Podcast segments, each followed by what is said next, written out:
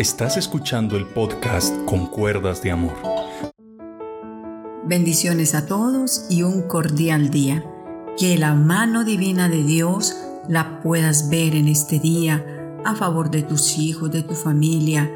Y si hay algún ser querido quebrantado de salud, yo sé que Dios va a obrar. Quiero orar en este momento, tú que te sientes un poco afligido, afligida, porque han habido problemas, ha habido enfermedad en la casa, pero vamos a llevarle al Señor todas estas cargas. Señor, qué bueno es acercarnos delante del trono tuyo para adorarte, para honrarte y para bendecirte, Señor. Qué bueno llegar delante de ti, Señor bueno. Gracias, Señor, por estar en medio de nosotros. Gracias, Espíritu Santo de Dios, por escuchar la oración. Te oro por cada persona que tenga algún familiar, sus padres, eh, sus familiares allegados, quizás, Dios mío, em, contagiados. Mas sé, mi Dios, que cuando tú llegas no hay contagio que se quede. Ha habido una promesa y sigue vigente. Ya tú nos has librado de ese lazo del cazador. Yo sé, amado Dios, que todo está bajo tu control, bajo la dirección divina de tu Santo Espíritu. Bendigo, Señor, los oyentes, bendigo sus familiares, bendigo sus hijos, bendigo todo su hogar. Bendigo, Padre Celestial, a todos cuanto han tenido pruebas, pero sé que han salido victoriosos, han salido firmes y con una fe sin titubear. Antes, Señor, todas sus vidas se han refugiado en el que tenemos un lugar seguro y se llaman los brazos de mi adorado y divino Salvador Aleluya, amén y amén, Señor. Bueno, entonces vamos a, dar comienzo en este momento a esta bendición tan grande y es entender que, que el Señor está con nosotros y en nosotros para ayudarnos y fortalecernos con la divinidad de su Santo y Divino Espíritu. Ahora vamos a continuar con lo que hemos venido llevando en esta serie y es eh, los puntos necesarios, los pasos, como le queramos decir, que necesitamos para tener salvación. Y más en la época en que nos encontramos, nuestro, eh, digamos, nuestra prioridad debe ser buscar nuestra salvación. Lo primero que tenemos que hacer es creer en Jesús como nuestro único Salvador. Segundo lugar, después de creer en sus promesas y todo lo que Él hace, recibirlo a Él porque Él está para decirnos cada día, solamente en mí hay salvación. En tercer lugar, reconocer que yo soy pecador. Después de que yo recibo a Cristo en mi corazón, Él me redarguye a través de su Espíritu Santo y me convence de que tengo pecados y que tengo que ir a Jesús para poder ser salvo. En cuarto eh, lugar, debemos nosotros de confesar nuestros pecados. La palabra de Dios nos habla en Hebreos capítulo 10, versículo 11 dice, y mientras que todo sacerdote está día tras día ministrando y ofreciendo muchas veces los mismos sacrificios, mas nunca pueden quitar pecado. Así de que la palabra es muy clara cuando nos lo dice en Hebreos 10, versículo 11, dice que cada día está el sacerdote, está ministrando, pero que no puede perdonar pecados. No, el único que perdona nuestros pecados es Jesucristo el Señor porque Él no pecó, Él siempre se guardó a pesar de que vino y se hizo igual a nosotros. Él nunca pecó, dice la palabra de Dios. Así de que mis faltas, mis pecados, yo se las debo de llevar a Jesús de Nazaret. La palabra de Dios lo dice en primera de Juan capítulo 1 versículo número 9. Cuando hablo que tenemos que confesar nuestros pecados al Señor, la palabra confesar significa reconocimiento de un hecho. Así de que cuando yo vengo a la presencia de Dios, estoy reconociendo, Señor, yo pequé, yo hice lo malo, yo te he ofendido, he sido indiferente contigo, he mentido, he robado. Señor, yo necesito confesarte estas faltas y el Señor está pronto. Dice primera de Juan 1.9, pero si confesamos nuestros pecados a Dios, aquí está diciendo a quién, a Dios, si confesamos nuestros pecados a Dios, Él es fiel y justo para perdonar nuestros pecados y limpiarnos de toda maldad. Primera de Juan 1.9, nueva traducción viviente.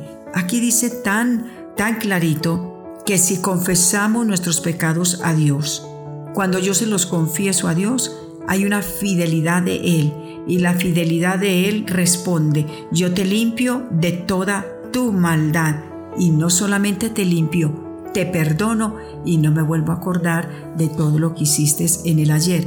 Esto es espectacular, esto es muy poderoso porque sabemos y entendemos que si yo vengo y le confieso mi pecado a mi Padre al quien yo he ofendido, Aún el salmista lo dijo, Ten piedad de mí, oh Dios, Salmo 51, Ten piedad de mí, oh Dios, y conforme a la multitud de tus piedades, le dijo al Señor, Borra todas mis rebeliones, lávame más y más de mi maldad, y límpiame de todo pecado, porque yo reconozco que he pecado contra ti.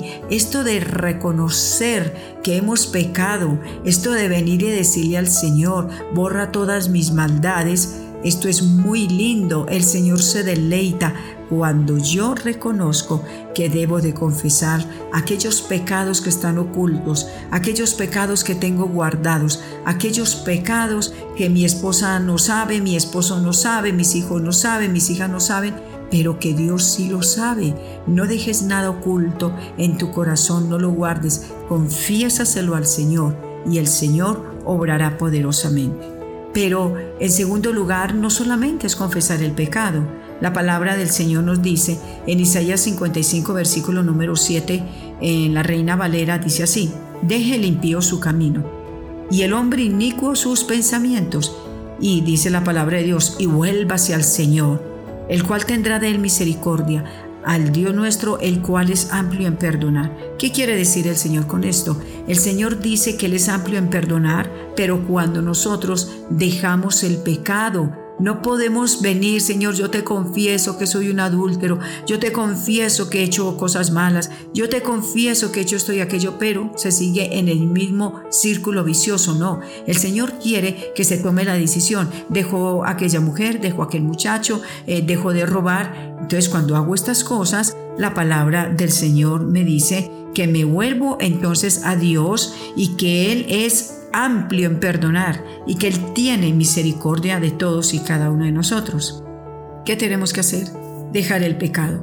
Porque Proverbio 28:13 dice, al que disimula el pecado, al que lo disfraza, al que lo maquilla, bueno, eh, yo le soy infiel a mi esposa porque es que ella, ella es muy cantaletosita, es que ella no me atiende. No, no, no maquille su pecado. Usted peca porque quiere pecar. Para eso es el diálogo, para conversar qué le pasa a su señora porque no lo atiende. Pero no es para que usted corra a irse a buscar otra persona y se limpia la boquita y dice, bueno, pues de todas maneras yo voy a disimular esta situación porque o es que ya no me gusta mi señora, pero yo sigo respondiendo con la casa. No, no maquille el pecado. Dice, al que disimula el pecado no le irá bien, pero el que lo confiesa y lo deja es perdonado. Hay que confesar, hay que dejar el pecado y aparte de eso la Biblia dice que si seguimos con ese pecado escondido, no nos irá muy bien. Que Dios nos guarde y que Dios nos ayude. Ahora, Romanos 6:23, traducción del lenguaje actual, dice, quien solo vive para pecar, mira esto, hay gente que solo vive para eso. Por eso hay que decirle al Señor, Señor, yo vivía esclavo, yo vivía para la porno, yo vivía para pecar, yo vivía para hacer lo malo, para maquinar y, planear cómo, cómo estafar, cómo hacer mal, cómo hacer negocios ilícitos. Pero dice, quien solo vive para pecar, recibirá como castigo la muerte. Pero Dios nos regala la vida eterna por medio de Cristo Jesús, Señor nuestro.